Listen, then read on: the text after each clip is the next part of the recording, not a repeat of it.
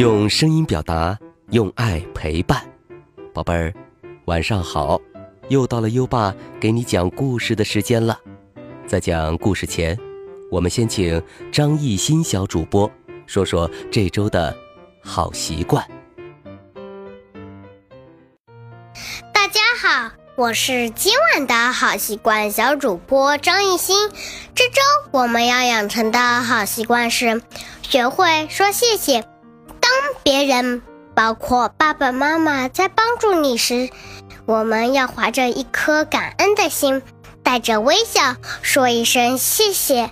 因为当我们对别人说谢谢的时候，我们就是文明有礼貌的小朋友，别人也会更愿意帮助我们。嗯，谢谢张艺兴小主播。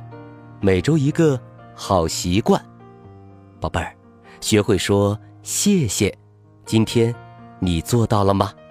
如果你做到了今天的好习惯，就点击文中黄色的打卡小按钮，给最棒的自己打勾吧。在微信上搜索“优爸讲故事”五个字，关注优爸的公众号，就可以打卡了。好了，优爸。要开始给你讲故事了。今晚的故事是《住在箱子里的兔子之兔子十六和他的箱子》。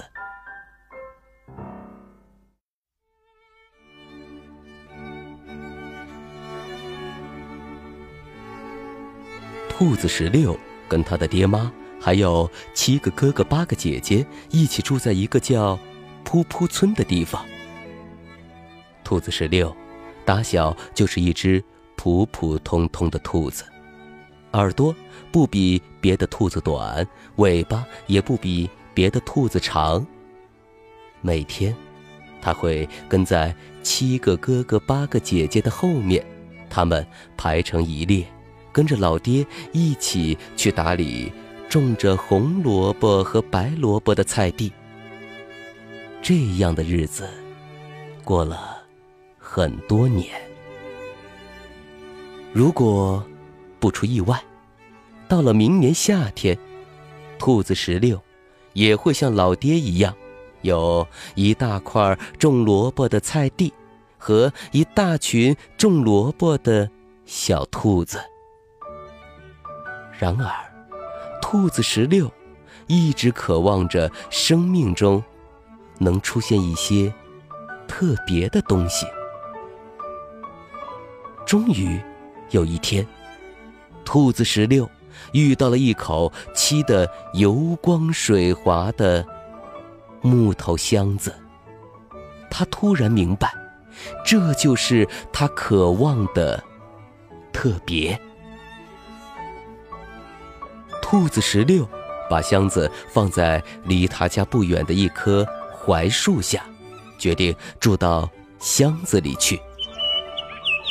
白天，让温暖的阳光尽情地洒进来，照遍箱子里的每一个角落。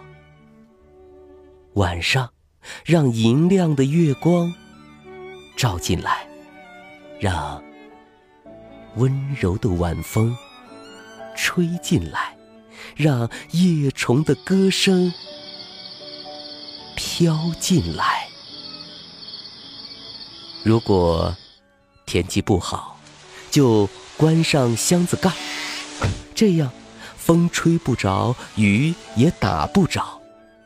比起住在兔子洞里，住箱子的好处实在太多了。对于小儿子。异想天开的想法，兔子老爹举双手双脚投反对票。他认为，兔子不需要一口箱子，用箱子代替兔子洞。哦，兔子老爹简直不敢想象，世界上再没有比兔子洞更适合兔子居住的了。兔子老爹试图说服儿子。十六啊，据我所知，作为一只兔子，还是安安分分的生活比较好。村西头有只兔子，喜欢戴一顶红帽子，结果被猎人喂了枪子儿。村东头有只兔子，一门心思想要学学飞，最后坠下了悬崖，进了乌鸦的肚子。十六啊！平安才是福，从来没有一只兔子住在箱子里的。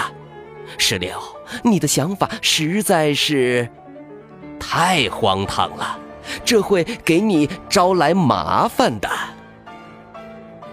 兔子石榴有点固执，他挺了挺胸膛：“老爹，每个人的路都得自己走，我想我的路。”应该由我自己来选择。住在箱子里跟住在兔子洞里是有些不同，但是，您不觉得这一点不同会让生活变得有滋有味儿吗？不同，不同，你就知道不同！兔子老爹生气的大嚷道：“咱们一家都是普普通通的兔子。”穿同样的衣服，吃同样的饭菜，这才像一家人。一家人，你一心想住在箱子里是什么意思？是想让别人说说我们不像一家人？兔子十六想不通，住在箱子里，怎么就不像一家人了？只要大家都相亲相爱，心连心，就是一家人。即便有再多的不同，那也是一家人呐。老爹，我不认为住在箱子里就不像一家人。隔壁丫丫家，他们个个都穿的不一样，但他们不提隔壁还不打紧，一提隔壁，兔子老爹就火冒三丈。他一向看不惯隔壁那些穿得花里胡哨的兔子。臭小子，你听着，我没工夫跟你多费口舌，一大堆萝卜还等着我去收。反正你已经成年了，翅膀硬了，老爹的忠告你也听不进了。那么你就跟你的那个破箱子一起生活吧，永远对，永远不要回来。说完，他砰的一声关上了木头门。哥哥姐姐都劝石榴把木头箱子给丢出去，只不过是一口普普通通的箱子，又不是什么了不得的宝贝，犯不着为了他跟老爹伤了和气。可兔子十六什么也没说。他默默地收拾了行装，几套简单的衣服，几本心爱的书，然后推着箱子上了路。现在，他的世界只剩下一口木头箱子了。但是他相信，就算是一口普普通通的木头箱子。也会给自己一个不一样的世界。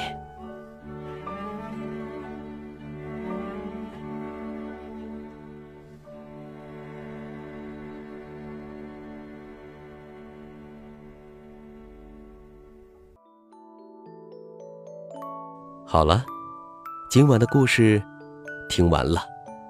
从今天开始，兔子石榴就住在。箱子里了，呵呵，一只不住在兔子洞的兔子会发生什么有趣儿的事情呢？明晚优爸再给你讲。现在优爸要考考你了，你还记得兔子石榴有几个哥哥姐姐吗？快到文末留言告诉优爸吧。宝贝儿，有想听的故事也可以给优爸留言。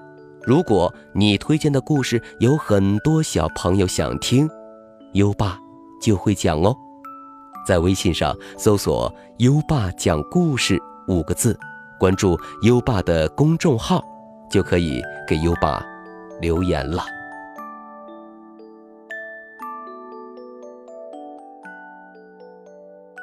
又到了该睡觉的时间了，还记得优爸和你的小约定吗？每天把优爸的故事转发给一位朋友收听吧。好的教育需要更多的人支持，谢谢你。接下来，让我们听着美妙的音乐和诗歌入睡吧。优爸祝你好梦，晚安。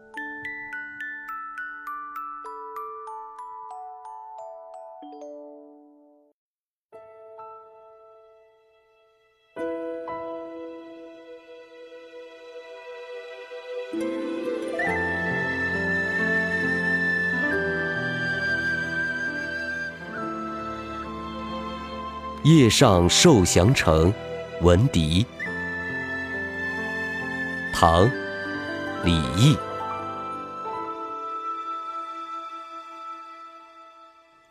回乐峰前沙似雪，受降城外月如霜。不知何处吹芦管，一夜征人尽望乡。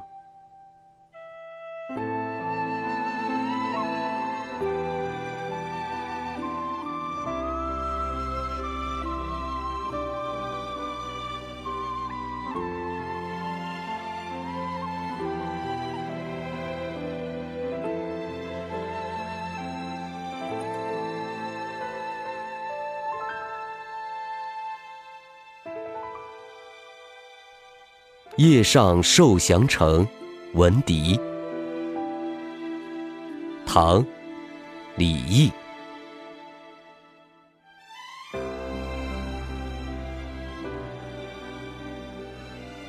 回乐峰前沙似雪，受降城外月如霜。不知何处吹芦管，一夜征人尽望乡。